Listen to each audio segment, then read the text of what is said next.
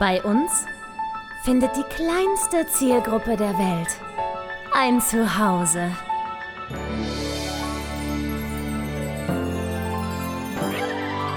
Martin Garneider, Konstantin Zander und Julia Vieregge. Bester Podcast der Welt. Herzlich willkommen, meine sehr verehrten Damen und Herren, bei der 248.000. Folge Und bitte! von Und bitte. Oh, äh, Ja, Alter. was denn? Äh, äh, Gemischtes Hack hat äh, den Comedy-Preis gewonnen, trotz Tommy Schmidt. Das hat mich nicht überrascht. Felix Lobrecht ist einfach witzig genug, um den Preis für beide nach Hause zu holen. Glückwunsch es gibt nochmal von aktuell uns. keinen. Ja, großen Glückwunsch. Ich, ich glaube, es gibt aktuell keinen, ähm, wie soll ich sagen, keinen größeren Shootingstar irgendwie als Felix Lobrecht, oder? Ja, Der ist einfach Fall. so krass berühmt geworden, so von, von 0 auf 200.000 ist er so der erfolgreichste Comedian ähm, der, des, des, der letzten zwei, drei Jahre. So. Er kam, er kam aus, aus irgendwo, aus dem Nichts, wollte ich fast sagen. So, und ist voll durch die Decke und krass, krass, Ja. krasses Ding irgendwie. Ich hatte auf einmal ist er so ein Tickets. Promi, so ein neuer. Tickets für ähm, die, die, den Tourabschluss von Hype in der Wohlheide in Berlin letztes Mhm. Wochenende. Ich bin ja dann am Ende tatsächlich nicht hingegangen. Ne? Ich kaufe ja immer so optimistisch wie ich bin zwei Tickets und stelle dann und, und suche, äh, halte die Augen offen nach Begleitung eventuell und denke immer, hm, das wäre ja auch ein gutes Date, vielleicht kommt da mal ein Typ, mit dem würde ich gern gehen oder so. Aber hat schon wieder nicht geklappt. Und dann kam noch hinzu, dass an dem Tag es irgendwie 11 Grad war und geregnet hat und ich 45 Minuten mit dem Roller da hätte hinfahren müssen, um dann da alleine zu sitzen. Ich habe es nicht über mich gebracht. Single sein ist scheiße, Konstantin. Aber hast, aber hast du, hast du in irgendeiner Form das Geld zurückbekommen oder konntest du da irgendwas machen? Oder Nee, du das kannst du ja kannst ja nicht. Wenn du am Tag selber entscheidest, ich habe keinen Bock dahin zu gehen, dann ist das natürlich. Äh, Das heißt, du hast die Kohle einfach ins, in, in den Wind geschossen? nee, das stimmt ja nicht. Ich habe einfach einem Künstler sein, sein Ticketgeld gegönnt. Ja, aber du, du, du, du hattest nichts, du hattest ja dann keinen Gegenwert. Genau, ich habe 80 Euro verschenkt. So ist Oh, es. Julia. Ja, was soll ich das dir tut sagen? Mir voll leid. Also ich hatte ja ein paar Leute gefragt und so, aber ich kenne halt außer dir keinen ebenbürtigen Felix Lobrecht-Fan und schon gar keinen, der Ah. äh, bei 11 Grad im Regen mit mir draußen sitzen will. Ey, ich, ich hätte es hart gemacht. Ich hätte es hart weiß. gemacht. Pulli angezogen, Ja, Regenjacke um. drüber, Regenschirm drüber. Genau. So hingesetzt und, ge und geheult, aber gleichzeitig gelacht. Und Thermoskanne voll Tee und dann wäre das schon klar gegangen, ja. Richtig. Aber ich hatte Und nicht die. Motivation, mich da alleine hinzusetzen und dann war ich halt, bin ich halt zu Hause geblieben. Ist auch okay. Oh Mann. Ja, so Ja, ist es. aber so tut, mir, tut, tut mir trotzdem voll leid. Ist doch Ja. voll scheiße. Ja, kommen auch wieder andere Zeiten. Hoffentlich. Ja, da, da, dafür ist Felix Lobrecht mittlerweile auf jeder zweiten Insta-Story oben ohne. Das dürfte dich ja freuen. Das freut mich immer wieder sehr, ja. Auch seine Workout-Videos sind da ein guter Trost. Und ich habe in der letzten Folge ja erzählt, dass ich äh, Vorstellungsgespräche habe. Ich habe einen dieser Job jetzt angenommen. Bin tatsächlich in diesem Trampolinpark jetzt angestellt. Das hast du in letzte Folge schon erzählt. Nee, nur, dass ich da hinfahre. Aber dass ich das wirklich mache, Ach so. habe ich noch nicht erzählt. Ja, Und- aber geil. Ja. Julia, dir, ist, dir ist bewusst, ich komme, ne? Dir ist bewusst, ich komme. Ich, Ja, bitte, ich probe ja bald in Berlin. Ja, Und an dem, an dem freien Tag ziehe ich mir meine orangenen Söckchen an und ich hüpfe dir ein, Ja. wie du noch nie gehüpft wurdest. Ey. unbedingt. Es macht ja auch großen Spaß. Es ist ein geiler Ort, um da als Gast hinzugehen. Um da zu arbeiten ist Und vor allem, das ist so anstrengend. Es das ist ist, so ätzend anstrengend. Voll. Kommst du selber viel zum Hüpfen? Nee, nee, nee. Äh, aber man denkt ja selber, als Gast äh, kommt man da hin und denkt, was, 15 Euro für eine Stunde, aber nach 15 Minuten ist man dann ja einfach vollkommen K.O. vollkommen kaputt. Ja. Ähm, dann ist eine Stunde eigentlich ganz gut. Na, vor allem die meisten Idioten wie ich buchen, buchen immer gleich eine ganze Stunde. Mhm. So, und stellen sich dann dahin und nach einer halben Stunde denkst du dir, äh, Kann ich mir Nee. leben. Ja. ich bin, bin fertig irgendwie. Ja. Ganz kurz zum Wrap-up der letzten Folge. Wir hatten ja, wir hatten ja diese Theorie in den Raum gestellt, so ein bisschen, dass ähm, manche Menschen mit emotionaler äh, Verbalität nicht umgehen können. Ja? Also wenn man irgendwie sehr emotional spricht. So. Mhm. ja. Und ich, ich achte mittlerweile total drauf. Und heute ist mir wieder aufgefallen, es ist ja, ähm, heute ist ja Tag der deutschen Einheit. Das heißt, im Fernsehen hast du ganz viele Aufnahmen von Mauerfall.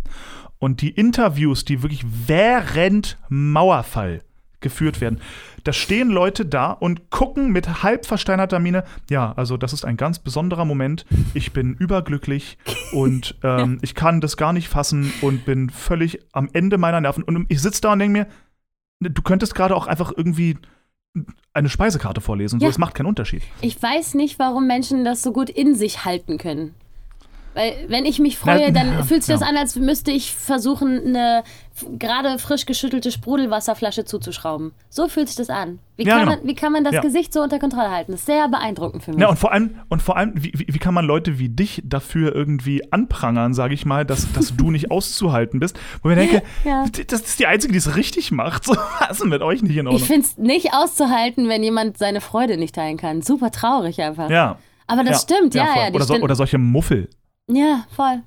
Nee, das, das passiert uns nicht. Nein, nein, nein. Wir sind So, laut fröhlich. Jetzt einmal ganz kurz, weil das, das muss ich jetzt nämlich loswerden. So zum, zum Thema Workout. Zum Thema Workout. Workout.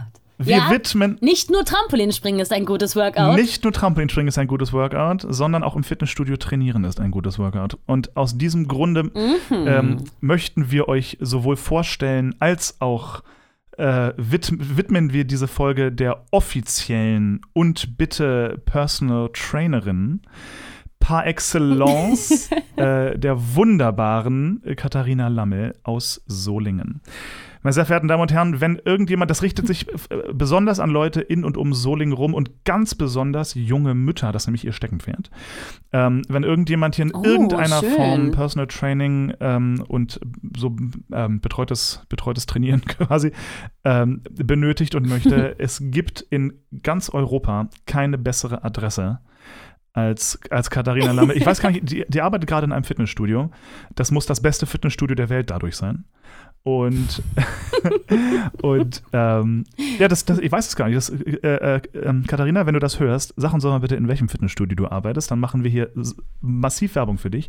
Alle Leute in und um Solingen, äh, ab jetzt nur noch äh, Training mit und bei, bei Katharina Katharina. und Chaga. Und sie stellt dem Konstantin nämlich Trainingspläne zusammen. Ja, so, die, die trainiert mich nämlich dumm und dusselig und dumm und dämlich. Deswegen sehe ich mittlerweile besser aus als Mark Seibert.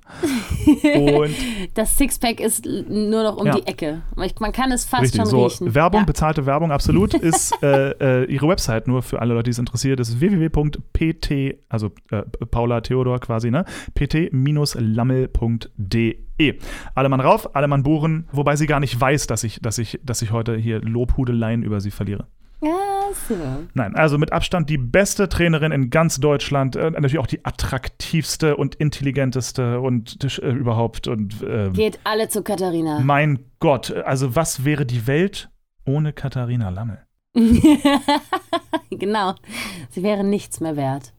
Gut, dass es Katharina gibt. Richtig. Ich wollte äh, kurz äh, anmerken, falls es bei mir im Hintergrund sehr laut sein sollte zwischendurch. Ich bin in Köln bei, meinen, bei meinen Eltern und hier startet eine viereckige Familienfeier.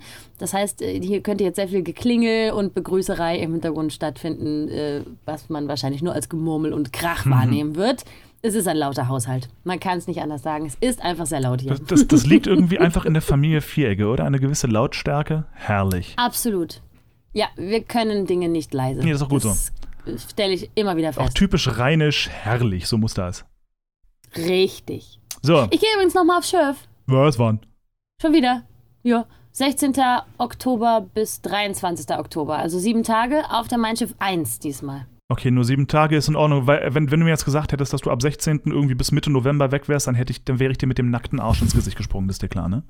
Weil du hier bist. Weil dann ja, bin ich in weiß. Berlin, dann kannst du mich einfach flüchten, während ich in Berlin bin. Ich, das, äh, äh. Nein, keine Sorge. Ich bin nur eine Woche da und ihr fangt ja schon früher an. Naja, ja, ja, so halb. Naja, also wir, wir fangen am, Nein? wir, wir, doch, doch, wir fangen am 12. an zu proben. Ähm, Genau. Aber ich habe da Proben. Also ich habe da voll, voll, voll wenig Zeit. Also da muss man total gut planen tun, wann man wie Zeit Ja, hat, weil äh, wenn du in diesem Leben noch Chicken Wings essen möchtest, dann, also dann, ne? Ja. Dann bitte jetzt. Ich kann nicht länger leben ohne deine Chicken Wings. So, das muss ne? geschehen. Ha, so, zack, da, Ah, da, hu, da hast ha, du es. Hm, so. Ja. Und dann probt ihr also für Oh What a Night wieder. Ich weiß gar nicht, ob ich das schon sagen darf, ne? aber eigentlich ja. Weil das, das Ding ist, also auf dem, auf dem Plan steht es, ähm, dass gespielt wird es im März.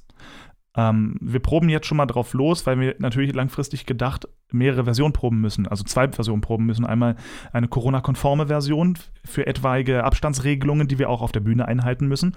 Und einmal, ich sag mal, unsere Ja. Standardversion, die ein bisschen angepasst wird, dass eben Sachen wie, dass wir durchs Publikum laufen und so, die fallen natürlich weg. Ja?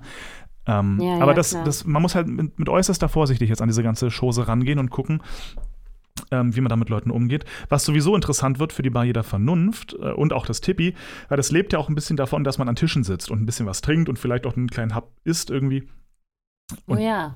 Und das, wie willst du denn das machen? Also, mal ganz blöd, wenn du jetzt eine Maskenpflicht hast, indoors und so weiter, so, dann ist die Gastro oder der, der Gastro-Anteil ja, ich, ich weiß nicht, wie das, wie das gemacht werden soll, aber ich finde es irgendwie, oh, es, tut mir jetzt schon wieder alles so leid.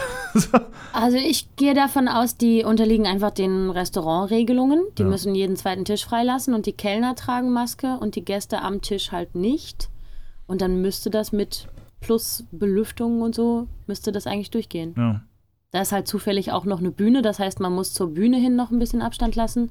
Aber da sind ja dann immer noch einige Tische übrig, die bespielt und ja. be be be bedient werden können. Rechtlich eine ganz interessante Situation. Aber ich, ich bin ja, mhm. die, die Bar hat jetzt wieder die ersten Instagram-Stories gemacht mit den ersten Konzerten und so weiter.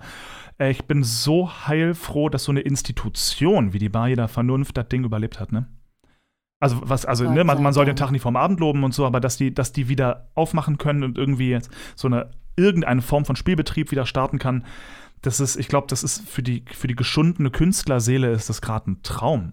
Ja. So, und jetzt gar nicht mal nur mit, mit ja. Aussicht auf selber auf die Bühne, sondern auch mal wieder ins Theater gehen, sich da hinsetzen und was auf der Bühne erleben. So, das, oh, oh.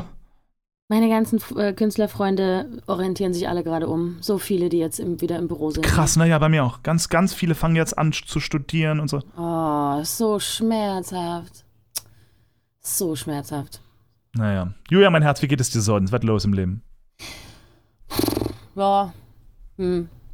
Ich brauche ähm, wieder normale Welt. Ja. Ein bisschen. Ich vermisse es einfach sehr meine Freunde in Ruhe besuchen zu können. Ich möchte mal wieder ins Theater gehen. Ich möchte mal wieder selber auf der Bühne stehen in vollem Ausmaß und so. Ja. Ähm, ich bin so ein bisschen, ja, weiß ich nicht. Es geht jetzt auch auf den Herbst zu. Es gibt weniger Sonne. Ich glaube, das hat immer bei mir so ein bisschen so einen negativen Launenabschwung. Sie bringt das immer so ein bisschen mit sich. Ähm, weiß nicht. Hab einfach derzeit nicht so eine geile Laune. Ja. Einfach es, weil. Es, es, wird langsam, an, es wird anstrengend langsam. Ne? Ich finde es langsam so, dass so, dass so, ja. man ist die man darf zwar raus mit einer Maske und blöd, aber es, man ist immer noch so auf Hab-Acht-Stellung.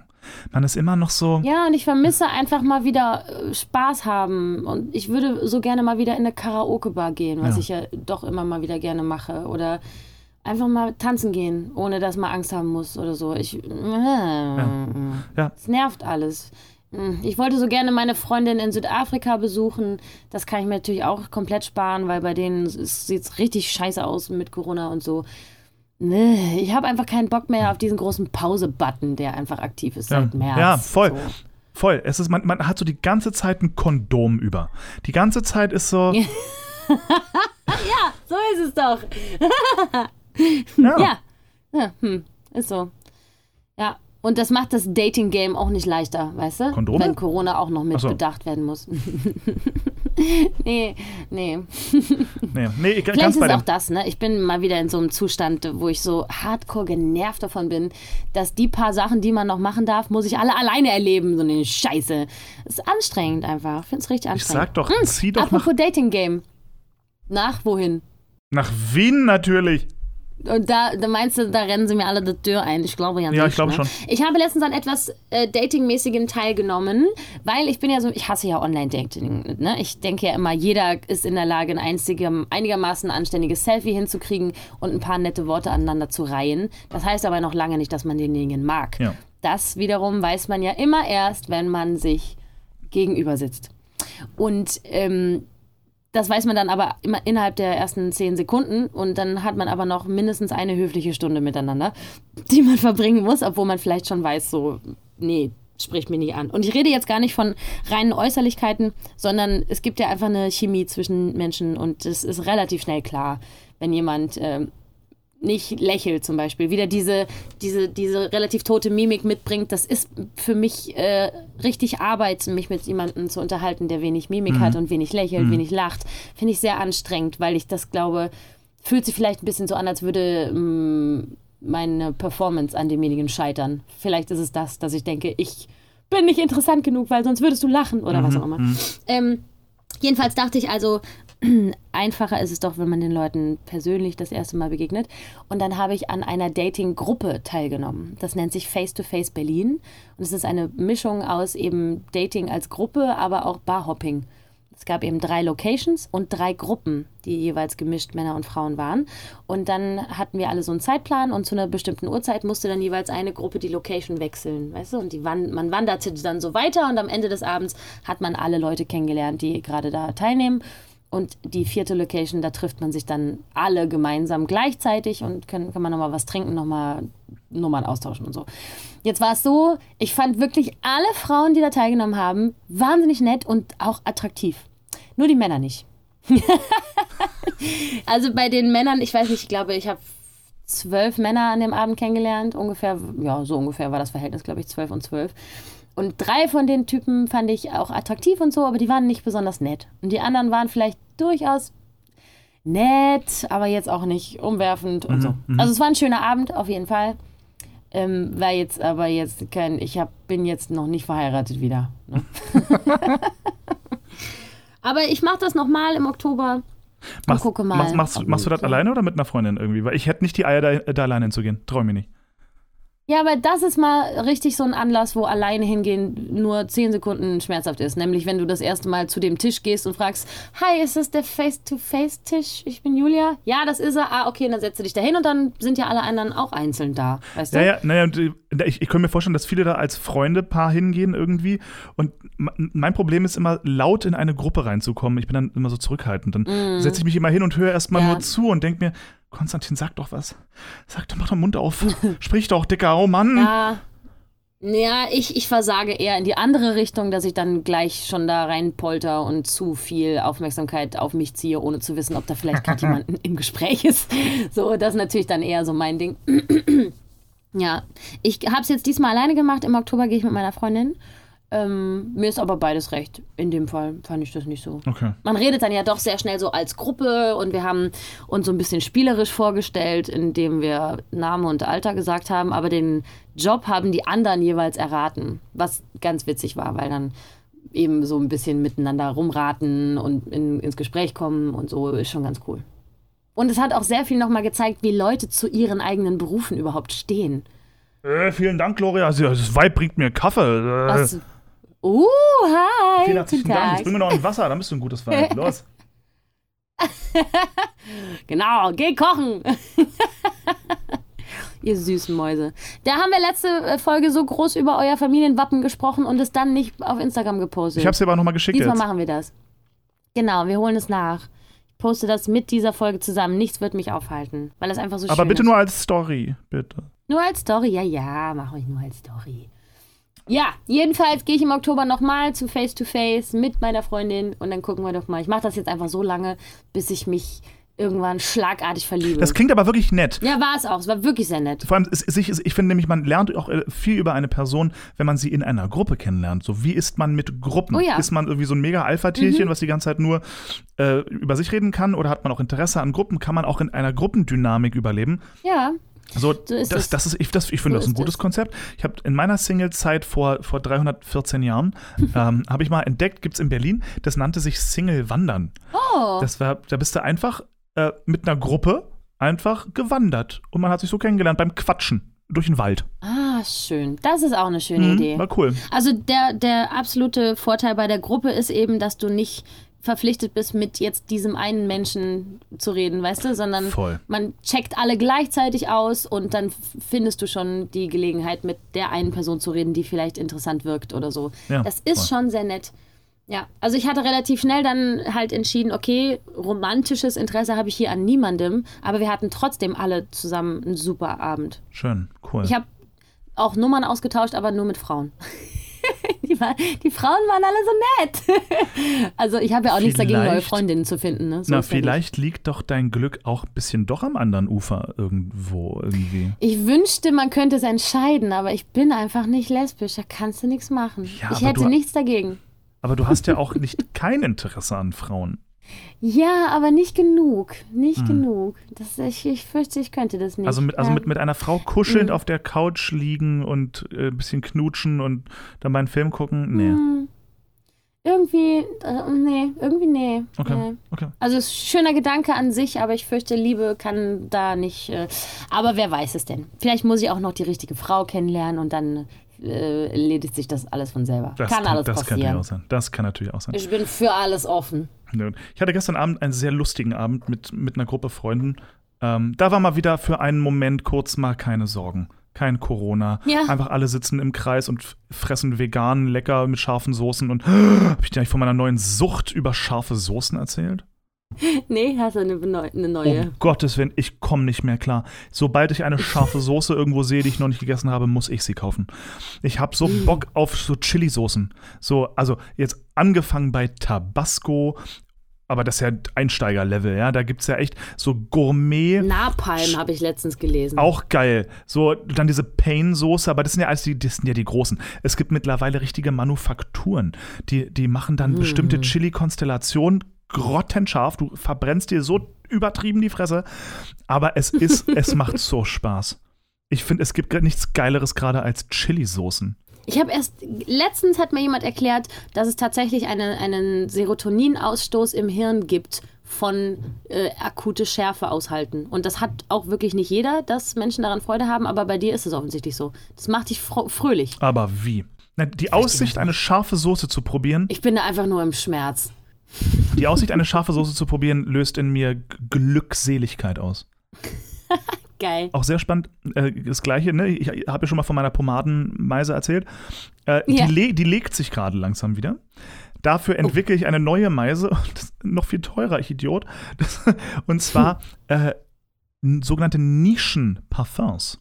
Es gibt von manchen, Uh. also jetzt eben nicht so die Designerteile, so Deutsche Gabbana Standardduft so, sondern es gibt so Marken, die kennt der Otto Normalverbraucher kennt die gar nicht. Ähm, aber die sind spezialisiert auf exklusivste Düfte. Die riechen eben auch ein Oh. bisschen anders und ein bisschen spezieller und ein bisschen, man kann es eben nicht genau benennen, aber da gibt es ein paar Düfte. Du scheißt dich an. Das ist, du, man, man gerät da in einen, in einen, ich möchte es nennen, einen Hormonrausch, weil gewisse Düfte, Düfte haben ja eine Macht. Ja, so wenn man, wenn man, Ja, absolut. ich glaube, jeder kennt es, wenn man irgendwo durch einen, whatever, irgendwo durchläuft und auf einmal riecht es so, wie es im Urlaubshaus gerochen hat, wo man als Kind immer war oder so. Das löst in einem ja Emotionen aus, Ende nie.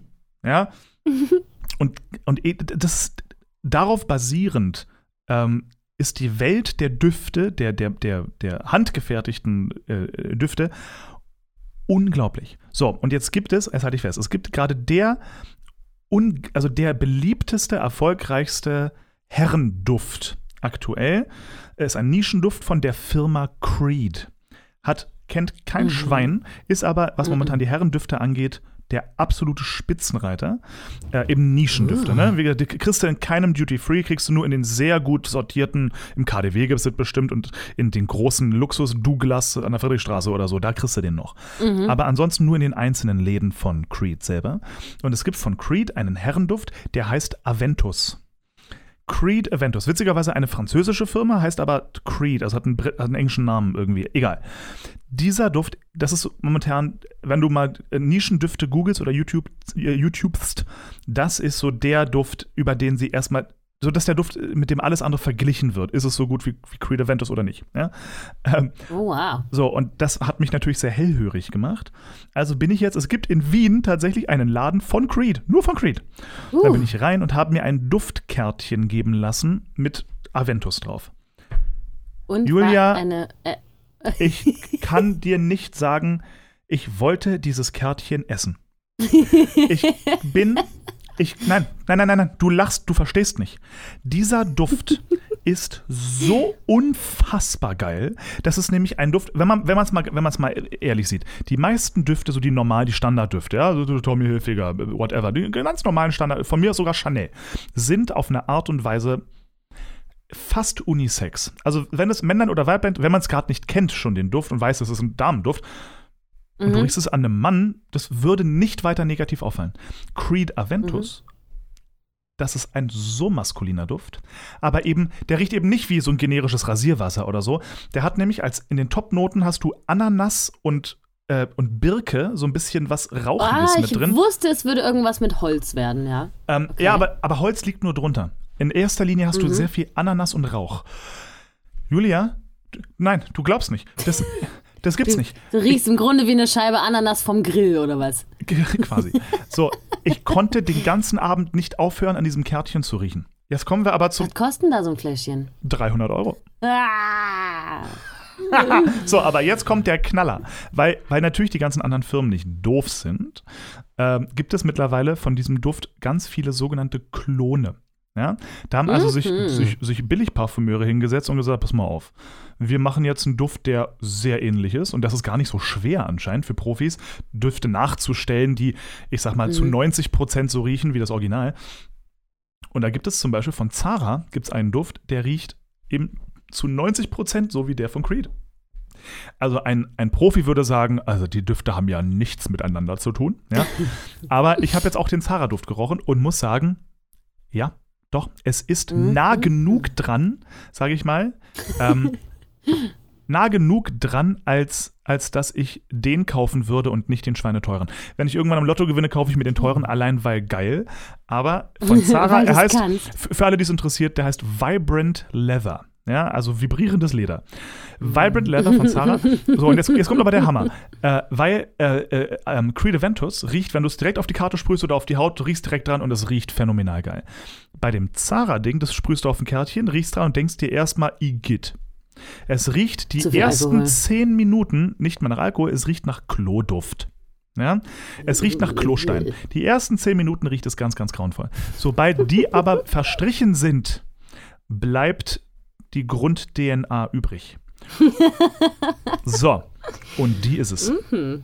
Die mich am. Bürzel. Die ist es.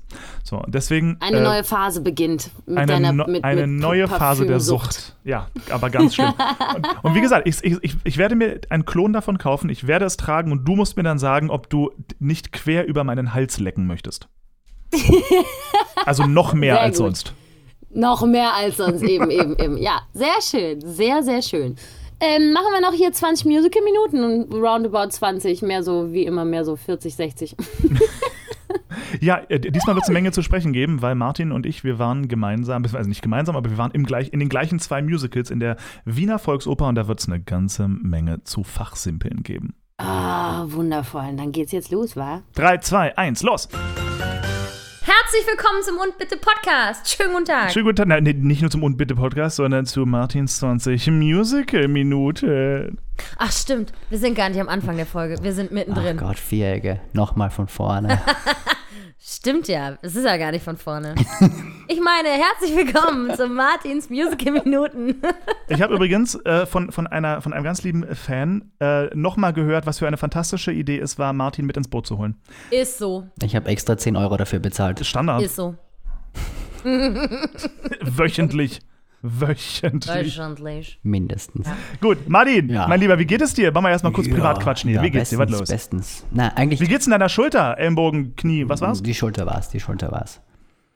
Ja, gut. Ich glaube immer noch, dass mein Physiotherapeut eigentlich Sadist ist, aber ja. Das sind die alle.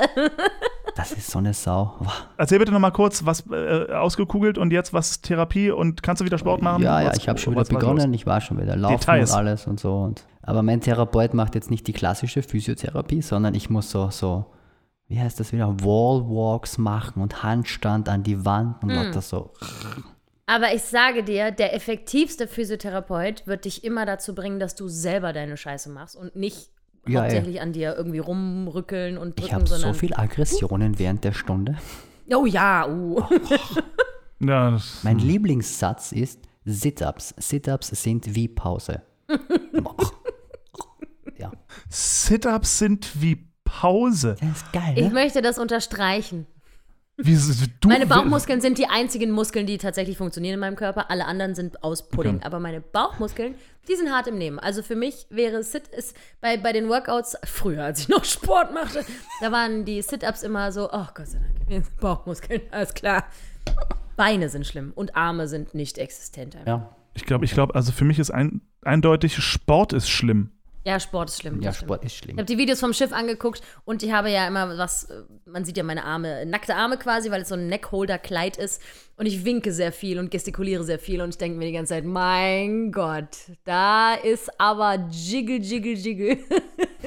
Sollte mal wieder ein paar Push-Ups machen. Julia, du hast heute was gepostet, wo du dich irgendwie blank auf dem Boden liegst äh, und Genau, weil alles schief gegangen ist. Ich möchte, ich will die Geschichte dazu. Ich hatte eine Vorstellung von meinem Chansonprogramm auf dem Schiff, also jetzt im letzten, im August. Und das war eine Vorstellung, es war irgendwie, mh, ich hatte unlängst ein neues Lied hinzugefügt, nämlich Mark von Ina Müller. Sehr, sehr lustig. Die, die, der Witz an der Sache ist, sie rechnet immer noch in Mark um, redet aber die ganze Zeit von ihrem Ex-Freund Mark. Es ist lustig. So, und das war jetzt die zweite Vorstellung, in der wir dieses Lied performt haben. Das Lied war also noch sehr frisch. Und ich habe grundsätzlich bei Chanson das Problem, dass ich kein iPad oder irgendwelche Texthilfen auf der Bühne haben darf. Weil wenn da eine Texthilfe ist, dann werde ich sie benutzen. Und ich habe aber keine Zeit, um irgendwas zu lesen oder gar nachzudenken. Der Text muss aus mir rausfließen, sonst habe ich keine Chance. Die meisten Lieder sind so schnell und so voller Text und so kompliziert, dass wenn ich dann nur eine Silbe verschleppe, haut das irgendwen raus. Entweder mich oder den Pianisten. So.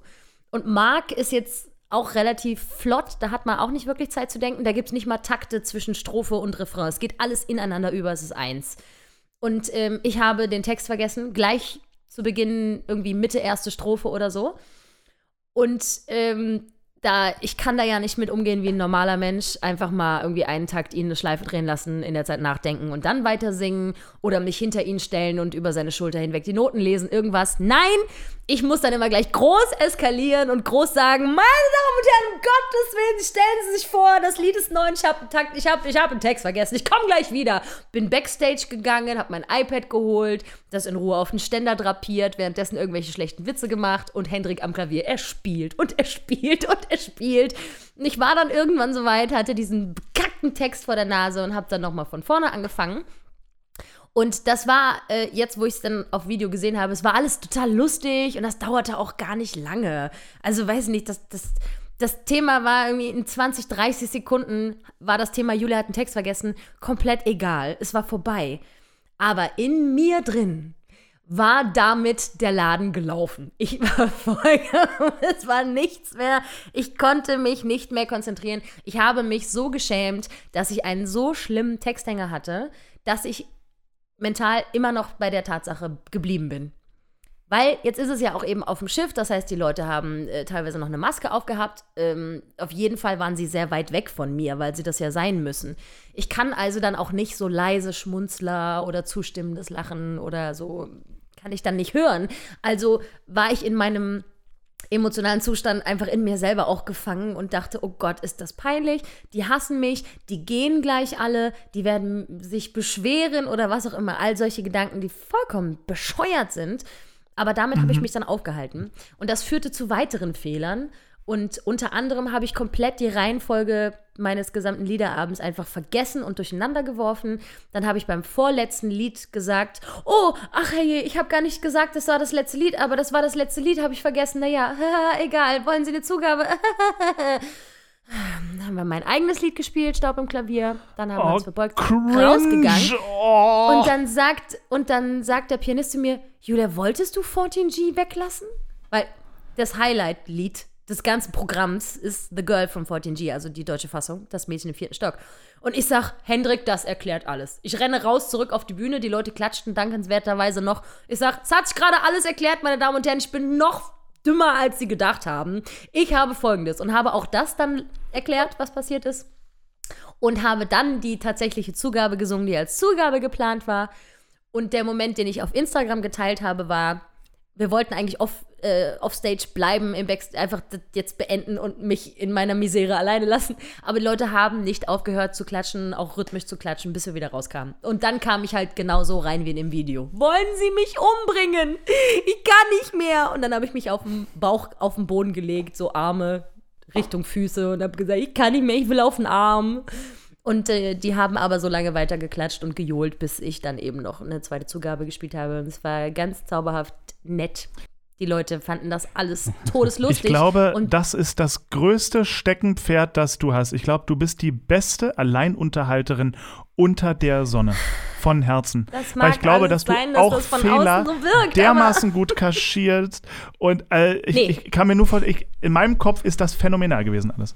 Nee, also kaschieren im Sinne Also, von ich kann dir dich sagen- voll reinsetzen und mitgehen. So, weil geil. Genau. Das ist immer schon meine Devise gewesen. Eine Kleinigkeit geht schief, auf keinen Fall überspielen. immer schön benutzen. Da ist irgendwo ein Gag drin, den kann man rauskitzeln und so. Aber manchmal verstricke ich mich dann eben auch in meiner Hysterie. Und es war auch eh erst die zweite Vorstellung und ich war generell noch in so einer Grundnervosität. Es waren ganz viele Kollegen im Publikum, die man sehr laut lachen hört auf der Aufnahme. Es ist wirklich wunderbar. Aber ähm, ja, also mein eigener Kopf ist mir da im Weg. Die Leute fanden es lustig und ich gehe nach dem Verbeugen immer schnurstracks zur Tür und bin die Erste am Ausgang und dann müssen alle Leute nochmal an mir vorbei. Und wünsche denen dann einen schönen Abend und sage danke, dass sie da waren und mag natürlich auch sehr gerne die Situation, dass dann Leute eben nochmal mit mir zwei, drei Worte wechseln, weil ich das wirklich sehr schön finde. Und die haben alle durchweg gesagt, war das Absicht? Oder das war doch lustig und machen Sie sich keine Sorgen, alles war super. Also die Leute nehmen das ja ganz anders wahr als man selber. Also Na, ich Leute lieben's. hatte das Sie Gefühl, lieben es ich habe heiß, ja. zehn, ja, die lieben es voll. Sie lieben und ich hatte das, danke. Die hatten, äh, ich hatte das Gefühl, ich hätte zehn Minuten lang ein todes Blackout mit dem Text gehabt und dann gucke ich das Video an und nach 20 Sekunden singe ich einfach das Lied und alles ist gut und habe mich da aber selber so reingeritten quasi in diese Hm. Misere. Aber rückwirkend betrachtet war das eine der besten Vorstellungen. Weil, Julia, du gehst ja bald wieder aufs Schiff, oder? ja, ja, genau, am 16.10. in zehn Also- Tagen. Du solltest dir keine Sorgen machen, weil die können nicht wegrennen. Die sind ja wie du am Schiff. Ja, ich weiß. Aber die können schon den Saal verlassen. Aber haben sie ja nicht getan. Ich hatte ja in einer anderen Folge schon mal erzählt, dass das sowieso alles sehr schmeichelhaft war und dass Leute sich, ähm, ich hatte nur zwei Programme, habe also alles doppelt gespielt und haben sich wirklich dann alle vier Vorstellungen angeguckt. Einfach weil sie das schön fanden, was ich mache. Und das ist ja das größte Kompliment ever. Dass du gleich in der ersten Reihe vier Leute hast, die schon gleich zu Beginn sagen, wir sind schon wieder hier, hallo. ist nett. Ist einfach sehr, sehr nett noch mal so ein bisschen eine weitere Portion Wertschätzung kommt da meiner Wege für sieben Tage. Diesmal mit vier Programmen, weil warum auch nicht? Macht zwei Chansonprogramme, das Disney-Programm und ein Schlagerprogramm. Bam. Ja, freiwillig Schlager. Voll schön. Schlager singen ist großartig. Es ist so dankbar. Schlager hören nicht so. Na, Nicht ab, so. Erst ab zwei Promille. Ja, aber ich muss ja. und Arm in. Arm mit dem besten Kumpel. Ja, natürlich. Genau. Aber ich bin gespannt, wie so ein Schlagerkonzert sich darstellt, wenn die Leute nicht mitsingen dürfen. Das ist ja auch ziemlich gemein irgendwie. Die dürfen mitklatschen, aber die dürfen weder tanzen noch singen. Mal gucken, ob sie das gut aushalten oder ob ich da irgendwelche Corona-Maßnahmen unterbinde. Martin, Martin, was hast du für uns? du bist dran. Ähm, ein bisschen was, ein bisschen was Nettes, ein bisschen was Schönes und etwas ziemlich Beschissenes. Oh, das ist für Konstantin. Und mit dem fangen wir an, mit dem Beschissenen fangen wir an. Unbedingt. Ähm, Konstantin hat schon ah. seine ganze Wut aufgeladen. Wenn ihr jetzt sehen könntet, wie Konstantin gerade reinschaut. Also, folgendes. Große Augen. Im, Im West End, also fürs West End wurde heute in The Stage veröffentlicht. Konstantin misst schon seinen Puls, ja? Ja. Sprich weiter, sorry. ist nicht mehr messbar, dass es eine Abstimmung, eine Wahl geben wird, wo die Darsteller dazu aufgerufen werden, einem Paycut zuzustimmen. Fuck no. Ja, das war noch nicht alles. Also Jetzt Paycut ist äh, eine Gehal Ja, genau. Gehälterkürzung. Du verdienst eh schon nichts, ja, und jetzt äh, gib mal noch mehr her, ne, so quasi. Wegen Corona? Na, vor allem gerade im West End sind die Gehälter ja wohl eine, also für die Witz, Lebenskosten in London sind die Gehälter im West End ein Witz. Jetzt Gottes pass auf, dass wir, Oh. dass wir uns doch das auch ein bisschen vorstellen können. Ich habe mit, mit, mit mehreren Kollegen von dort gesprochen, die dort auch tätig sind, die alle gesagt haben, das ist eine Frechheit und die haben Pockets full of money und wir sollen jetzt hier quasi sterben. Ja. Und ich habe da mal gefragt, wie schlimm es denn wirklich ist mit dem Verdienst. Und die meinten, wir haben damals La Cage voll gespielt im West End. Unter anderem mit John Barrowman in der Hauptrolle und noch anderen Granaten. Und die haben damals gekämpft, dass sie 550 Pfund bekommen pro Abend. Pro Abend. Ja. Und Das klingt Moment. super viel, ehrlich gesagt. ja, ja, aber das ist dann alles. Da ist dann nichts anderes mehr dabei. Das ist dein Salary. Ja, aber Das, Moment, schau, also pro, da, also jetzt, wenn, äh, pro Show nehme ich mal pro an. Show, die du spielst, ja. Aber, also bei 550 mal 8 ist ein durchaus Ja. passabler. Ja, nee, nee, nee, Wochenlohn. pass mal auf, pass mal auf.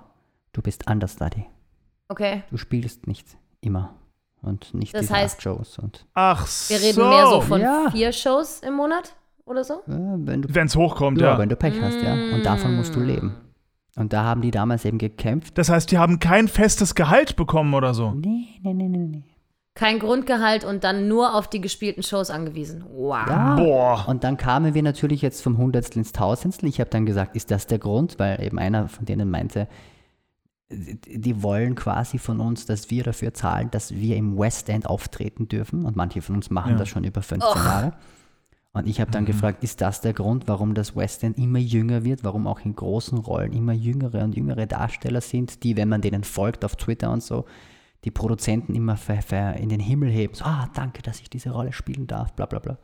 Die meinten, ja, that's the reason, weil die machen das für pff, lau, für relativ wenig Kohle und Ja gut, das heißt, die, die nutzen quasi das Western, um sich einen Namen zu machen, um dann in den Community Theaters irgendwo am Land ein bisschen mehr Geld zu verdienen. Was ja clever ist. Oh! Aber ist das nicht erbärmlich, dass. ja, die Jungen wissen das ja nicht am Anfang, die glauben, das ist so, ne? Und dann, die haben Geschichten erzählt. Ja gut, ganz ehrlich, wenn ich direkt nach der Ausbildung irgendwie so einen fetten Job kriegen würde Ja, wie ich. Evan Hansen oder so, Ja. da würde ich auch den Produzenten, ich würde ihm so tief in den Arsch kriechen, wie ich noch nie jemandem in den Arsch gekrochen bin. ja, aber nur weil Künstler generell in einer Notlage sind und immer so dankbar sein sollen, dass sie mal arbeiten ja. dürfen. Eigentlich sollte man niemanden die Füße küssen und eigentlich sollte man einfach richtig bezahlt werden, so dass man davon leben Genau. kann.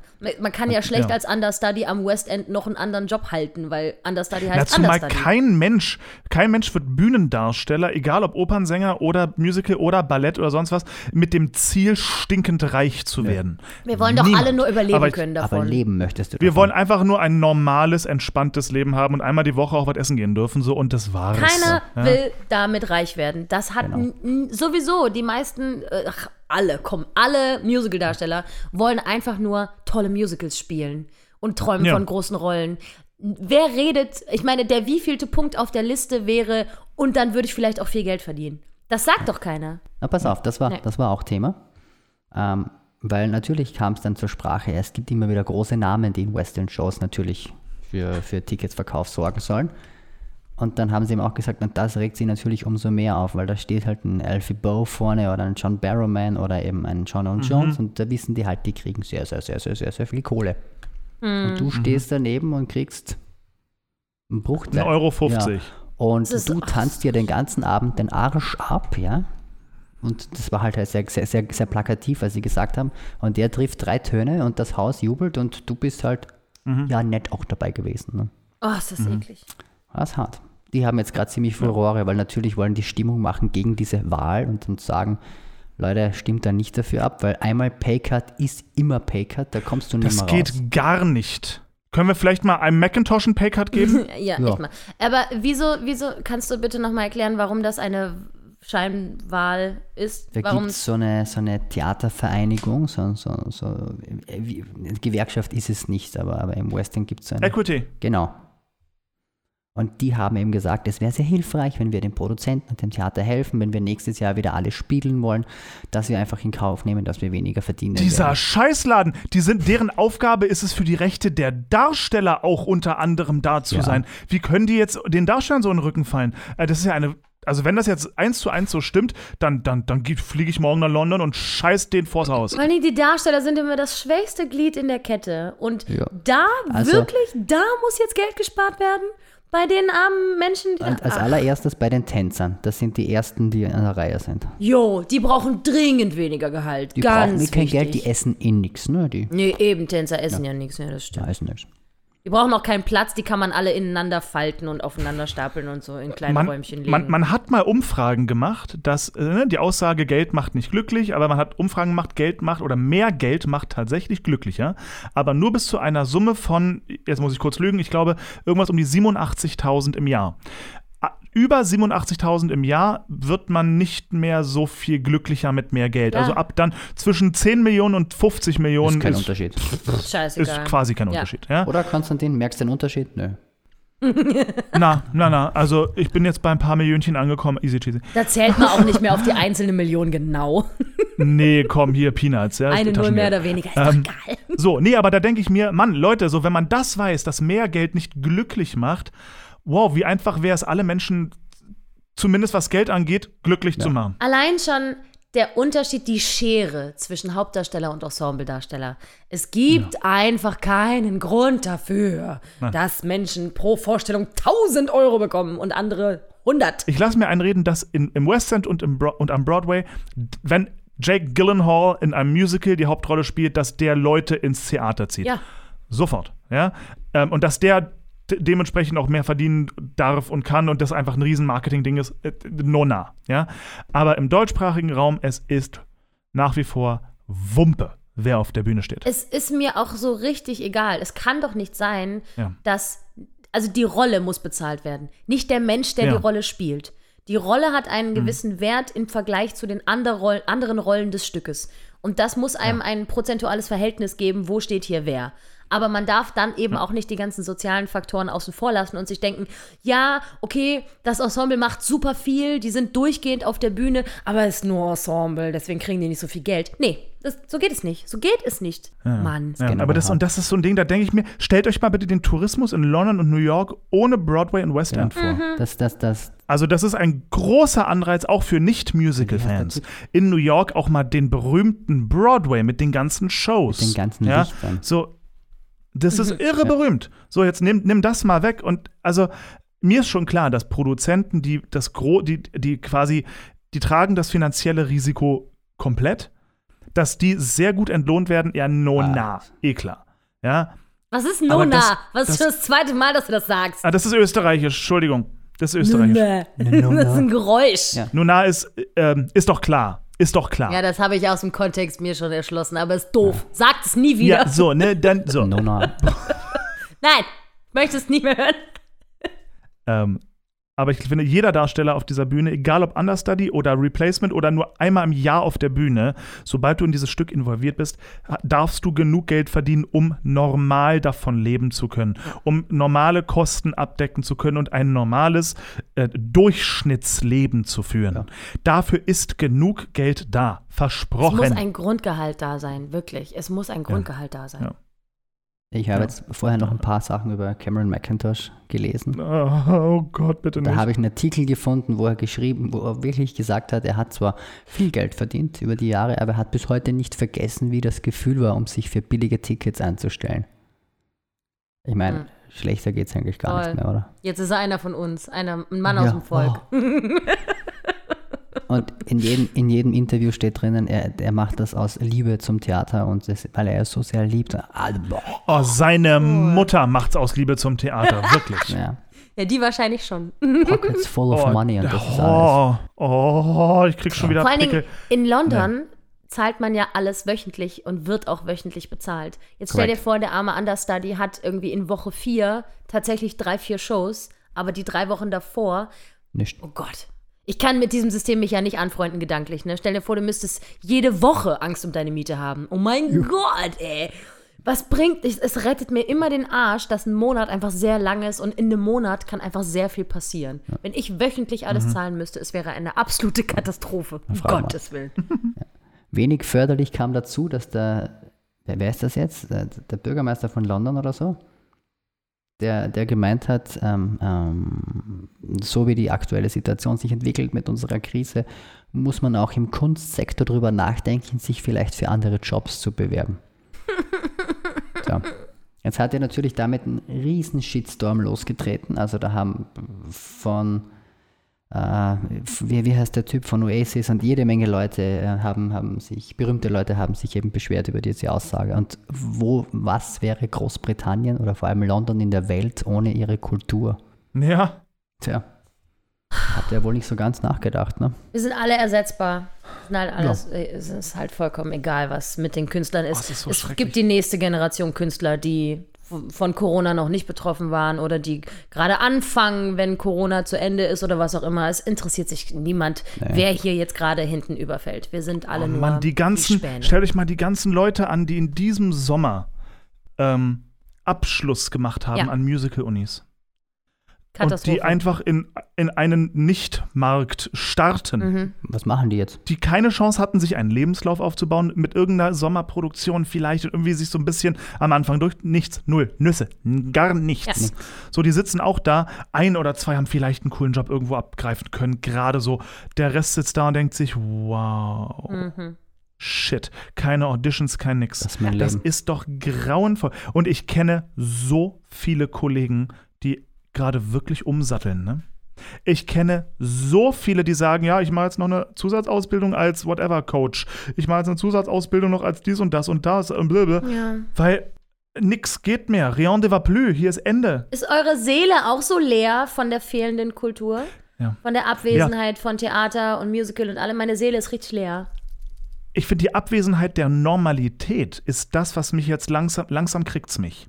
So langsam dieses Gefühl, ich möchte einfach in ein Restaurant gehen, mich dort an einen Tisch setzen und auch wenn es ein bisschen überfüllt ist, mich darüber beklagen, dass es ein bisschen zu laut ist. Ja, um was Leckeres zu essen bestellen und mir einen antrinken und um zwei bis drei Uhr morgens diese, diese Lokalität wieder verlassen äh, und in, einer, in eine U-Bahn steigen ohne Maske und mich hinsetzen und nach Hause fahren und nicht einen Gedanken darüber verschwenden müssen, dass ich jetzt krank werden könnte. Weil das macht mich mürbe. Dieses d- auf der Straße, U-Bahn, überall, jeder ist eine Bazille. Jeder einzelne Mensch hat jeden Virus der Welt in sich. Und alle wollen sie mich umbringen. Und ich, ich, kann, ich persönlich. kann es nicht mehr. Ich, Ja, ich, ich vermisse die Sorglosigkeit von vor einem Jahr. Einfach nur sein. Tatsächlich kann ich, ich, ich, ich habe in diesem Ausnahmezustand ein gewisses Gefühl von Normalität, halt inklusive all der merkwürdigen Maßnahmen. Das ist mir alles recht, ne? Ist mir egal, stört mich nicht. Aber dass ich nicht einfach zum Konzert gehen kann oder nicht einfach meine scheiß Lobrecht-Tickets nutzen kann, wie ich sie will. Nee, findet bei 11 Grad und Regen draußen statt, dann fahre ich da halt nicht hin. Ich würde einfach so gerne mal wieder Kunst und Kultur genießen und selber machen. Gut, jetzt mit dem Schiff, das ist immer wie so eine kleine Dosis, die mich dann wieder ein paar Wochen ähm, irgendwie ruhig schlafen lässt.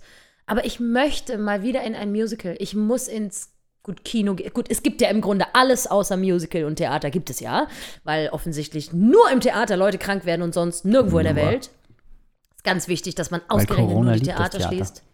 Ich arbeite in einem Trampolinpark, wo täglich 125 Leute auf der Sprungfläche springen, ohne Maske, weil ist ja alles kein Problem. Aber auf keinen Fall können wir uns alle zweieinhalb Stunden in ein Theater setzen. Also ich, äh, ich bin einfach so wütend. Ich bin wütend auf die Pandemie und, und, und wütend auf dem, das Berufsverbot für Künstler und so. Es laugt mich aus.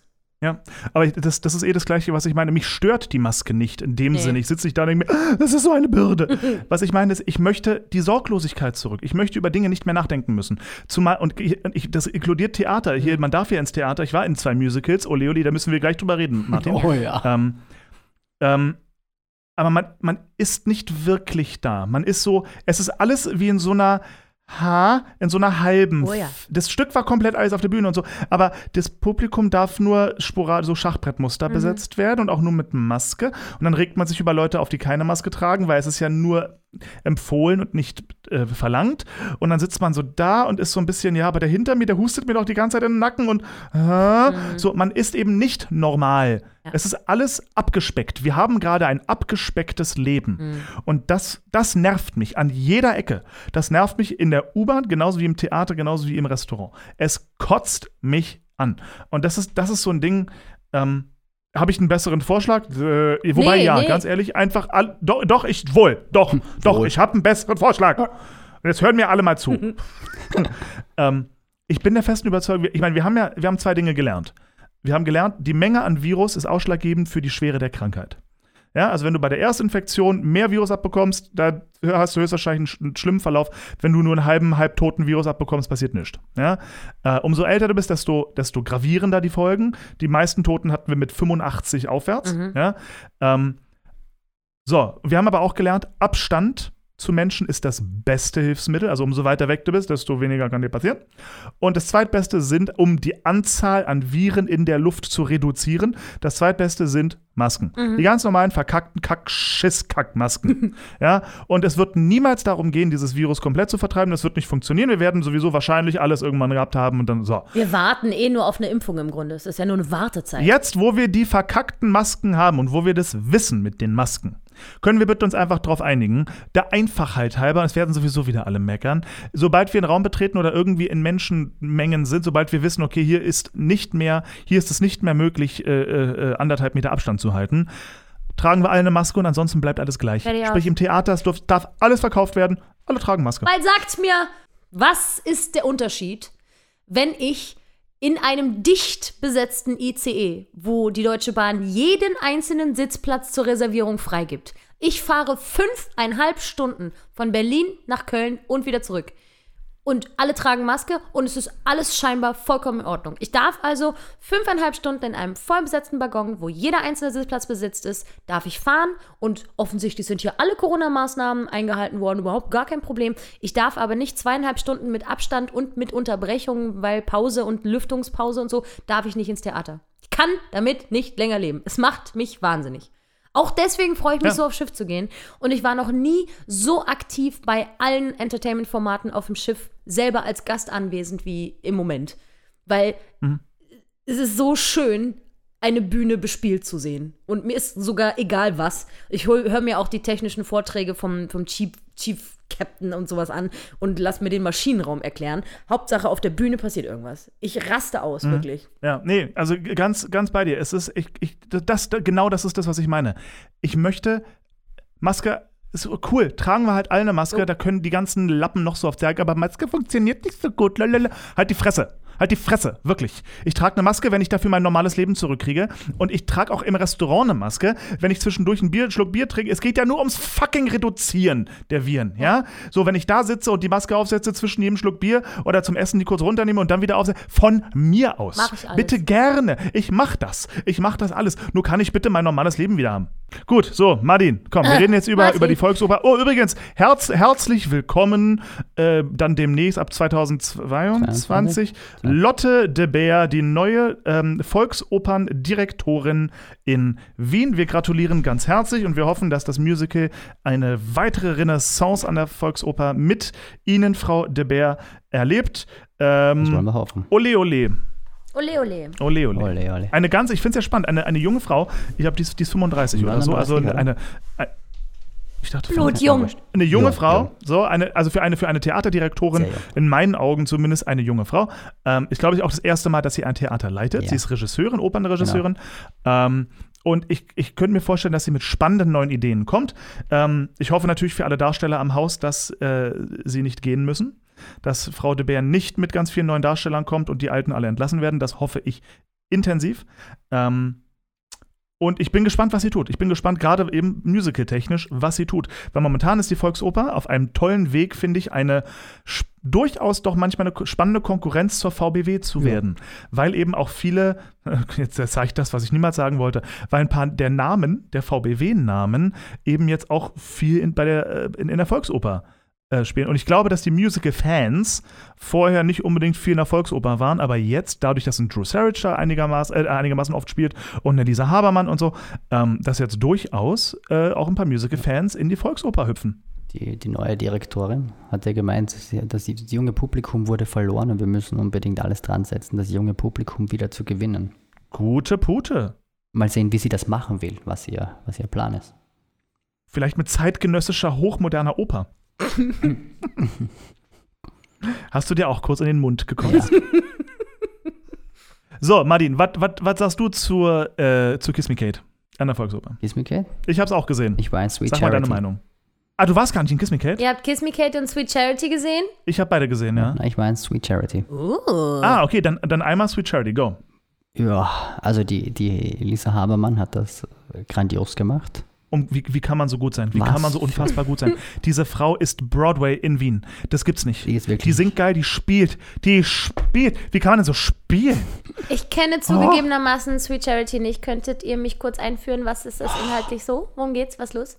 Also, da ist, die Hauptdarstellerin heißt Charity Hope Valentine und, und Mhm. spielt in New York und die ist eine Tänzerin in einem zwielichtigen Etablissement und die träumt. Die ist eine Hure. Ja, Entschuldige. und sie träumt halt von einem besseren Leben und sie möchte sich verlieben und sucht den Mann ihres Lebens und ist halt immer voller Hoffnung, so wie ihr Charakter sagt. Sie ist, ja, sie glaubt immer an das Gute im Menschen und ist halt leider sehr, sehr, sehr, sehr, sehr, sehr oft damit schon eingefahren und ist deswegen immer noch da, wo sie halt ist, in diesem Varieté-Theater. So.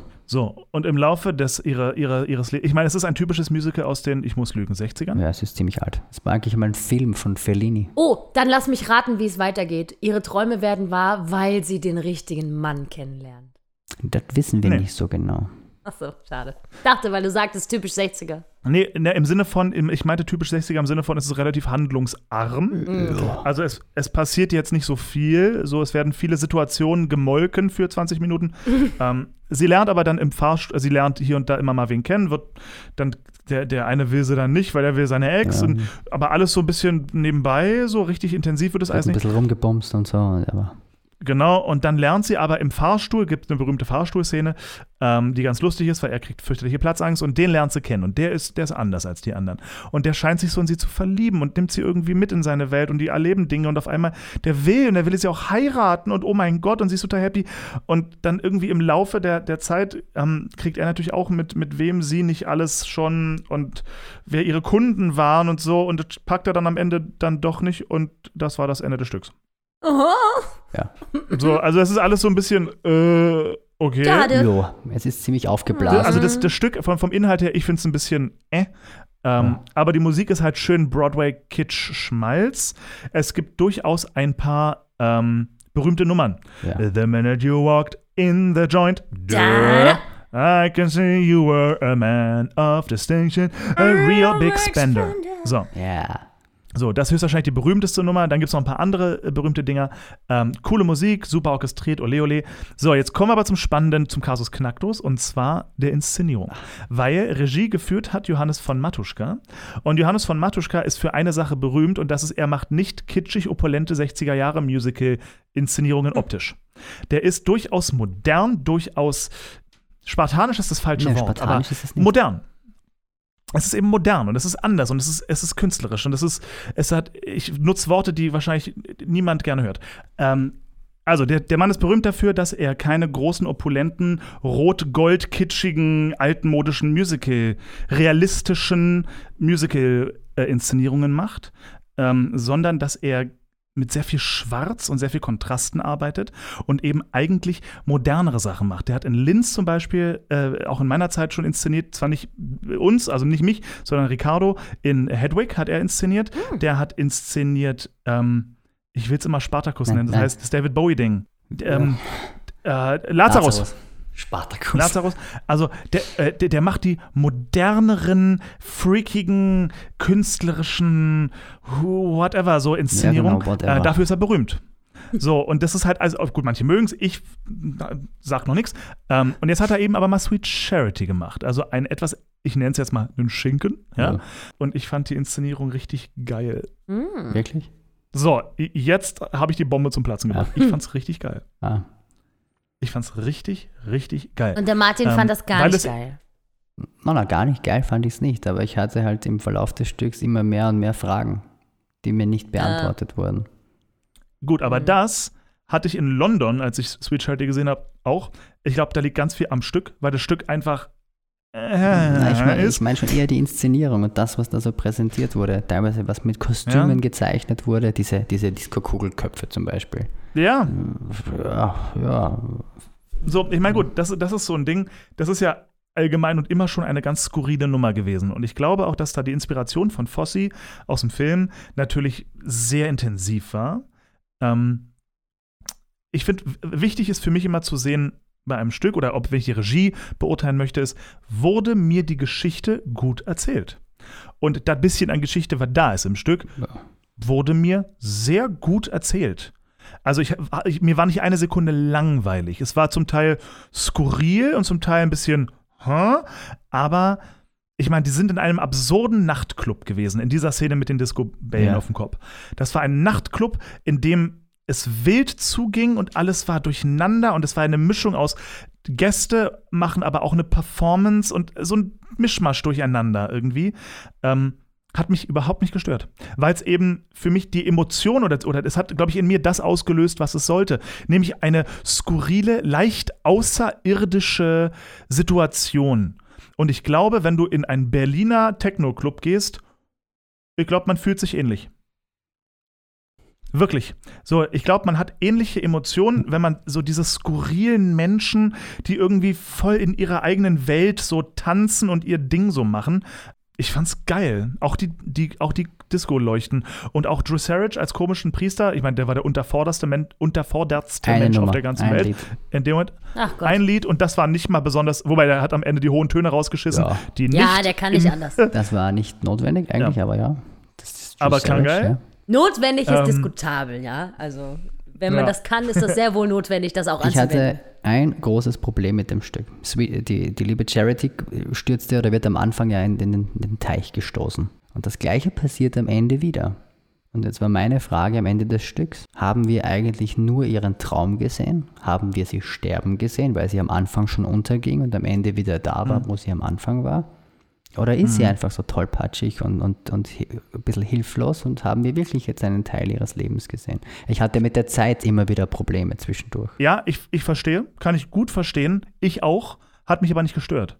Also ich kann verstehen, was du meinst und ja, ich, ich hatte mich ja auch am Ende gefragt, wieso ist das so im Stück, dass die dann nochmal springt oder war das jetzt ein halber Selbstmordversuch? War es am Anfang? Es ist ja auch nie klar, ob sie aus Versehen oder nicht ganz so aus Versehen von der Brücke hüpft. Naja, am Anfang wird sie ja eigentlich gestoßen. Vielleicht ist das ein anderer Zeit im Zeitstrahl quasi. Ist das, ist das Ende vielleicht der Anfang, sozusagen? Das beginnt mit dem Ende und dann erfährt man, wie es dazu kam, quasi? Naja, also ich habe, ich, ich sag mal, ich, wenn ich jetzt drüber nachdenke, ich habe das so verstanden, am Anfang wird sie gestoßen, aber so wie es inszeniert ist, War es nicht Ist- wirklich klar. Normalerweise wird sie immer in den Orchestergraben gestoßen. So ist es eigentlich in der klassischen Inszenierung. Mhm. Ähm, ja, also entweder man kann das Ende als Selbstmordversuch gelten lassen oder aber als Art Traumsequenz, dass sie sich vor, dass sie sich erinnert, wie sie aus dem Wasser rausgezogen wurde und nochmal neu durchstartet, wie sie es damals schon tat. Ja. Bleibt offen, ist auch who knows. Ich habe mich für die Traumsequenz entschieden. Das passt irgendwie besser zu Okay. diesem hibbeligen Charakter. Gut. Gut, aber, aber mal ganz du, ich weiß nicht, ist es, warst du gut unterhalten an dem Abend? Ich habe es Auch wenn es ein bisschen skurril war? ich hab's tatsächlich ein bisschen zu aufgeblasen gefunden. Okay. Es kam mir dann zwischendurch schon etwas lang vor, wo ich mir dachte, ich kenne das Stück. Normalerweise ist es nicht so Ey, lang. das Stück wird in ganz vielen Versionen super gekürzt. Ja. Ich glaube, an der Volksoper wurde es nicht so stark gekürzt wie in anderen Bühnenfassungen. Und das merkt man. Es kam mir auch teilweise ziemlich langsam vor. Also langsam äh, schön vorgetragen, sagen wir so. Das Stück ist auch, sagen ja alle, hat Längen, hat unglaubliche Ja. Längen. So, gut, ja, Aber- hat auch, hat's auch. Ich fand's trotzdem Aber geil. ich fand die Habermann einfach geil. Bist du bescheuert? Eben. Ich, ich glaube, mit, ihr- mit der Darstellerin der Charity Steht und fällt äh, das alles. steht und fällt dieses ganze Ding. Und Lisa Habermann, ich, ich ziehe meinen Hut, dass diese Frau nicht wirklich die bestbezahlteste Musical-Darstellerin im deutschsprachigen Raum ist, ist mir ein Rätsel. Ja, es wirklich, die ist, die ist nicht nur gut, die ist phänomenal. Die ist so durchlässig, man glaubt ihr jedes Wort, sie ist so sympathisch, so lustig, so, die ist, die ist Authentisch. Tony, O- also voll authentisch, die ist Tony Award verdächtig. Ja. Mamma mia. Ja, also das, das war wirklich, Das war eine klasse Leistung. Ja? das war der Knaller. Gut, dann, dann, dann ähm, referiere ich aber trotzdem noch ganz kurz Mhm. über Kiss Me Kate, weil das war das erste Mal, dass ich Kiss Me Kate gesehen Was? habe und ich kannte, ich kannte das Stück nicht. Ich wusste nichts. Ich wusste nicht mal, wovon es handelt. Ich wusste gar nichts. Das hat schon überall gespielt. Überall. Ich weiß, ich habe es erfolgreich geschafft zu versäumen, jedes Mal. Deswegen habe ich es jetzt endlich mal gesehen. Dann kannst du jetzt auch hier eine kleine Zusammenfassung geben für alle, die es nicht kennen. Es hat ungefähr genauso viel Handlung wie Sweet Charity. ähm, ähm, nee, sti stimmt nicht ganz. Also es handelt effektiv von einem äh, Schauspieler, ehemaligen Schauspielerpärchen, die äh, gemeinsam die Hauptrollen in einem Shakespeare-Stück spielen sollen. Die sind eigentlich getrennt. Ähm, aber dann funkt es doch noch mal ein bisschen, aber eigentlich auch wieder nicht. Und dann ist es so ein bisschen so ein blödes Hin und Her und führt also dazu, dass zwischendurch immer die Vorstellungen gespielt werden und wir sehen also zwischendurch die beiden Leute eigentlich den Streit von Backstage noch mit auf die Bühne nehmend und äh, sie rasten also quasi völlig aus und dann wird es ein bisschen mafiös zwischendurch, weil der eine den anderen belogen hat. So, also es ist so ein bisschen durcheinander Ui. die, die Story ist, klingt, also ich habe sie, glaube ich, gerade schon spannender erzählt, als sie eigentlich Ah, ist. schade. Sag, so spannend ist das Es gar nicht. klingt nach so viel Comedy-Potenzial, wenn man den Streit. Ja, ha- hätte, hätte es auch, wenn es nicht so lang wäre. Also das, was ich gerade berichtet habe, ist eigentlich Material für einen halben Akt, aber das ist schon das ganze Stück. Ja? Das heißt, es ist alles, es wird alles sehr doppelt und dreifach erklärt. So, ja, wir haben verstanden, die ist doof. Ja, ha, die ist doof. Okay, ja, ha. doof. Wir haben verstanden, die ist, ja, oh mein Gott. Ja, so, und das ist so ein Ding. Ich fand alle Darsteller auf der Bühne supi, war alles gut. Musik, schön. Ähm, Bühnenbild und Kostüme interessant. Also, äh, okay, also, wow. Äh, ich ziehe meinen Hut vor, vor meinem besten Freund Oliver Liebel, der mit zwei Männerkollegen ein, äh, ein ganz berühmtes, Ter also ein Quartett eigentlich, weil die Frau singt auch noch mit, äh, performt, ähm, namens Tom, Harry or Dick. Und da werben also drei Freier um äh, eine, eine, die Jungfrau quasi. Und äh, das ist Teil dieses Shakespeare-Stücks, was sie so ein bisschen musikalisch da inszeniert haben. Und diese Nummer, das ist die anstrengendste Nummer, die ich jemals gesehen habe. Die müssen da, während sie singen, mit Liegestützen übereinander hüpfen und so. Ne? Also Das habe ich schon mal gesehen, den Move. während der eine unten drunter durchrollt, springt der eine mit. So, und das müssen sie, während sie ein Terzett dreistimmig singen. Ja. Unfucking vorstellbar. Ja, also die gemein. schwitzen sich dann erst, zumal die ganzen, die Kostüme sind allesamt aus Neopren. Das heißt, man schwitzt da Schön drunter warm. wie ein Irrer, wie ein Wasserbüffel, ja. Also im Grunde sind es Synchronschwimmer. Genau, es sind absolute Synchronschwimmer, die unter Wasser singen. So, also irrsi irrsinnig, irrsinnig, was die da, was die da leisten. Alle, was alle leisten. Die gesamte äh, Bande da ist cool. Ähm, ich finde das Stück ein bisschen äh, Inszenierung. Will ich mir jetzt kein Urteil erlauben, irgendwie, weil ich das Stück halt schon wieder nicht so super geil fand. Ähm, ich denke mir, wenn heutzutage jemand dieses Stück aufgreifen würde, würde man es spannender schreiben. Aber man merkt eben, das ist. Wer hat, Musik war Cole Porter? Cy Coleman, wer war's? Äh, Cole Porter, ne? Cole Porter, glaube ich. Aber, pff, Ich glaube Cole Porter. Cole Porter, Cole danke. Ah, Bella okay. Spiewak, Cole Porter Ja. und Sam Spiewak. So, und man merkt einfach, es ist ein altes Jukebox-Musical. Es sind die tollsten Nummern, die Cole Porter geschrieben hat und dann irgendwie eine Story drumherum. Ja. Ähm, und das, das merkt man halt, weil es einfach nicht, es ist dramaturgisch ziemlich wertlos. So, ja. Und das, ähm, ja, ansonsten aber alles cool. Es war alles gut. Ich war super unterhalten. Ähm, ich glaube, jede, ich glaube, den klugen Spruch, den jeder immer sagen muss, also es könnten ein paar Striche vertragen. Und äh, ähm, ansonsten. Generell sollten die Ja. uns einfach immer anrufen, bevor sie irgendwas auf Genau. die Bühne bringen. Also alle, alle generell. Wir haben doch Ideen. Ja, eindeutig. Nee, also war gut. Andreas Lichtenberger hat die Hauptrolle gespielt. Wunderbar gemacht. Der Typ hat ja eine Bühnenpräsenz, das muss man ihm lassen. Und eine geile Sprech... Ich mag ja seine Sprechstimme so gern.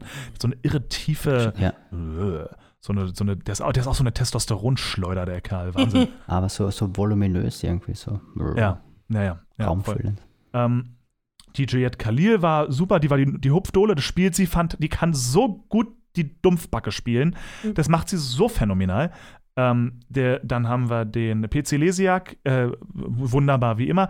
Der kann ja tanzen, der Junge, das ist schon beeindruckend. Schade übrigens bei, das war bei Kiss Me Kate, da gibt es eine Steppnummer, die ist so schnell wieder vorbei. Man will gerade anfangen, sich zu denken, okay, jetzt legt er los und auch vorbei. Oh. Schade. Ja. Scha ja, mega schade, weil man freut sich schon so drauf. Ähm, ja, also Punkt ist, ich glaube, für alle Musical-Fans in Wien, Sweet Charity auf jeden Fall machen, diskussionswürdig, auf jeden Fall, weil es eben modern ist und ein bisschen lang. Ähm, aber allein um Lisa Habermann zu sehen, ich scheiß mich an, ist die alte gut. Ähm, und Kiss Me Kate äh, ist, ist ein, wenn man, wenn man die Musik von Cole Porter sehr mag und es einen nicht stört, dass die Handlung halt so ein bisschen ja, so, aber das, wie gesagt, liegt nicht weder am Haus noch an der Regie. Ähm, dann hingehen, weil schön gesungen, tolle Musik, sch schwülstig, Broadway. Wenn man gern ins Theater geht, dann hat man verdammt nochmal hinzugehen, weil jetzt ist die Möglichkeit ja, gut, da. sowieso. Also Sowieso. Sowieso. auf ins Theater. Sowieso. Ähm, Das stimmt wohl. ich habe ich hab nach lustigen, lustigen Sachen recherchiert und ich habe was wirklich Lustiges gefunden. Ich wusste bis heute nicht, dass Roger Moore, einer der berühmtesten James Bond-Darsteller, äh, mal für ein Musical vorgesehen war. Ihr kann singen? Das dann aber nicht gemacht hat, weil ihm der Gesangspart zu schwer war. Und stattdessen Michael Ball die Rolle übernommen hat. Und zwar geht es um Aspects of Love. Kennt ihr das? Ach, Weber. Natürlich, äh, Andrew Lloyd Webber. Ja, und zwar ein guter Andrew Lloyd Webber. Ach komm. Julia, Julia. Das hast du schon mal gesagt. Ich muss mir das echt mal geben, ja. Ja, das ist, das ist, ich, ich erkläre dir kurz die Handlung, das ist nämlich ziemlich geil. Ein, ein, ein, junger, ein junger Brite lernt eine ältere, erfolglose französische Schauspielerin kennen, die haben was miteinander. Dann lernt sie seinen Onkel kennen, dann haben die was miteinander. Dann kriegt die ein Kind, dann hat der Junge was mit, ihrem, mit ihrer Tochter, 13, 14, 15 Jahre später sowas. Dann stirbt sein Onkel, weil der das erfährt, der kriegt einen Herzinfarkt. Dann lernt der, der junge Engländer die, die Geliebte seines Onkels kennen, dann hat er mit der was. Also es ist irgendwie so ein Love Triangle, ziemlich cool. Gar nicht leicht zu inszenieren. Klang jetzt mehr nach einer Love-Raute oder so, aber gut. Ja, mein Gott. Sechseck. Und hat schwierige Nummern, also so, so, äh, gesanglich sehr anspruchsvolle Nummern. Und ist eigentlich ein ganz, ganz, ganz, ganz geiles Stück, was aber leider sehr, sehr selten gespielt wird. Aber wir hatten das dieses Jahr in Wien. Stimmt, in dieser Kammerversion, ne, in der kleineren. Und ich hasse ja diesen Begriff Off-Musical, weil ähm, ähm, es- Off-Broadway macht Sinn, weil das ist das Theater nicht am Broadway, deswegen ist es Off-Broadway, aber so, so wie es uns hier oft verkauft wurde in der Vergangenheit mit Off-Musical, das klingt irgendwie so als, ja, das ist irgendwie so abwertend, was es nicht sein sollte. Und die von, ähm, wie heißt das, The Musical Showroom, haben das ganz anders aufgezogen, so richtig mit, mit toller Website und toller Werbung und auch irrsinnig guten Leuten mit dabei und haben auf kleinstem Raum wirklich, wirklich geiles Stück inszeniert. Und was ich so geil finde an der Sache dann, das hat der- in Wien hat das Carsten Lepper inszeniert. Und der war ja seinerzeit, ich glaube, der erste deutschsprachige Alex in dieser Produktion in der Schweiz. Das ist so eine runde Sache irgendwie. Das ist jemand, der inszeniert, Hm, der Kreis schließt der, sich. der das Stück kennt und der das versteht und der das mag und der inszeniert das dann auch ganz anders. Das hat doch Spaß gemacht, das anzugucken, muss ich sagen. Und äh, ja, und ich habe es leider nicht gesehen. Da hat da, Wietzke hat da noch mitgemacht und Abla. Genau, Witzke, Abla, ähm, André Bauer war dabei. Ähm, Love, love changes everything. Hands and faces. Da, da, da. Typisch Weber. aber ist cool, ist cool. Und eben so, so kleinere Musicals, die man nicht kennt. Kennt ihr High Fidelity? Ja. Ja, vom Namen zumindest. Ja, das war ja, das war ja eigentlich ein Buch von, von dem Typen, der About a Boy und so geschrieben hat. Und ein Film. Nick Hornby. Ja. Und das war ein, Mu das war ein Musical, auch am Broadway, mit, mit, mit, jetzt muss ich den googeln, ich habe den Namen vergessen. Scheiße. Will, Chase, das ist, der, das ist der Name. Oh, Will Chase ist mein Lieblingsdarsteller. Für den werde ich schwul. Will Chase. Der hat die Hauptrolle in High Fidelity gespielt. Ach, geil. Und, und die CD gibt es auch, ich glaube, das gibt es auch auf Spotify. Äh, und die wollten ein Stück schreiben mit Musik inspiriert von Bruce Springsteen, Beastie Boys und so, aber nicht von denen geschrieben, sondern von, von einem eigenen Komponisten geschrieben. Aber da das Ganze in einem Plattenladen spielt, von dem Plattenhändler, dass die dem Ganzen halt so gewisse Stempel geben. Also ein bisschen was Rockigeres, ein bisschen was so wie, was wie ACDC klingt, aber jetzt nichts, was ACDC ist, also kein Jukebox-Musical. Und das hat ganz nette, ganz nette, coole Momente, weil der Typ mm, schwärmt zum Beispiel immer von The Boss, also Bruce Springsteen, und der fragt immer The Boss um, um Hilfe. Und in einer Sequenz kommt dann aus dem Plakat wirklich Bruce Springsteen raus und erklärt ihm, was eigentlich für eine Pfeife ist und was er zu machen hat. Das ist recht lustig. Cool. Konstantin, das musst du, Sehr dir, gut. das musst du dir reinziehen. Jawohl, zieh ich mir rein. Ich will, dass du das denkst. Wir quatschen schon wieder richtig lange. Hier muss man zwar noch Ich abziehen, weiß. dass wir immer wieder neue Zoom-Meetings starten müssen. Aber hast Ich du. glaube, das, das nächste Mal müssen wir uns reduzieren auf ein Zoom-Meeting und wenn das vorbei ist, ist es auch vorbei. Oh Gott, das schaffen wir doch nicht. Es gibt Das ja auch im Grunde keinen, es gibt ja keinen Grund, sich zu beeilen oder so. Außerdem, dass halt Ja, alle eingeschlafen sind, die hier jemals eingeschaltet haben. Wie Martin, was hast du denn, hast du denn noch was für uns? Wenn ja, vielleicht sollten wir das Tempo ein bisschen anziehen. Also, nein, nein, nein, nein, nein, nein, das war's schon. Ich wollte nur noch High Fidelity Fand ich anbringen. sehr, sehr weil cool. High Fidelity. Fidelity heißt es, richtig? Fidelity, Entschuldige, ich sage Aha. immer Fidelity. nee, macht ja nichts. Es kann ja sein, dass es Das Wörter gibt, die ich nicht das, kenne. Das, das Schlimmste, was, was ich in den, letzten, in den letzten Tagen gehört habe, und ich höre es, seitdem ich es einmal gehört habe, andauernd und ich raste aus. Was denn? desinfizieren. Das höre ich schon mein halbes Leben lang. Nicht dein Ernst. Die ganzen Leute, die ganzen Leute, die sich infiziert haben. es gibt Infiziert. Leute, die. Was? Oh, Ja, oh, es macht mich irre, ich kann es nicht und so viele sagen es. Ja, gut, jetzt wohnt ihr natürlich in einem Land, wo Leute nicht gut Deutsch sprechen, halt. Österreich. Moment, Moment, Moment. Nona, Nona. Sagt die weiße Frau. sagt die weiße ja, deutsche sagt Frau. die Weiße. ja, okay. Ähm, Österreicher können nicht desinfizieren sagen. Schade. Desinfiziert- Ja, Moment mal, ja. Ja, Gut, ihr Lieben, ich glaube, wir haben es. ja. Es war äh, wundervoll. Vielen lieben Dank, Martin. Du warst wie immer ein Quell der Freude und des Wissens. Vielen Dank für eure Wunderschön, euch mal wiederzusehen. Konzert Recamps. Schön, dass ihr Musicals geguckt habt. Julian, wir sehen uns in ein paar Tagen in Berlin. Komm Da freue ich mich schon du. sehr drauf. Komm her. Ja, am Samstag, am, am Samstag fahre ich. Kommt ihr beide? Ich probe ab Montag endlich wieder für die, für die Bar jeder Vernunft. Ja, äh, Glor- Gloria kommt nach. Ah, schön. Gloria. Na, ich komme auf jeden Fall mal ins Jump House. Da, mm, so Ja, unbedingt. Kommt, kommt, kommt, kommt. Ich möchte deine Insta-Story, wie Konstantin da diesen Backflip 3, 4. Keine Handys auf der Fläche. und nicht rennen. Du darfst aber, äh, äh, Julia, du Opfer, du darfst ja. Du bist ja hier der Boss. Du darfst ja das Handy dann wahrscheinlich, da musst du mich filmen. Ah, nee, so einfach. Ist egal. Das Aber auf schon Kurzwahl gleich die Rettung, ja, also den Krankenwagen. So. hin. genau. Gut, also ihr Lieben, ich wünsche euch noch eine äh, traumhafte Restwoche und äh, mach es gut. Tschüss. Tschüss, Hörer. Bis dann. Ciao. Hashtag bester Podcast der Welt.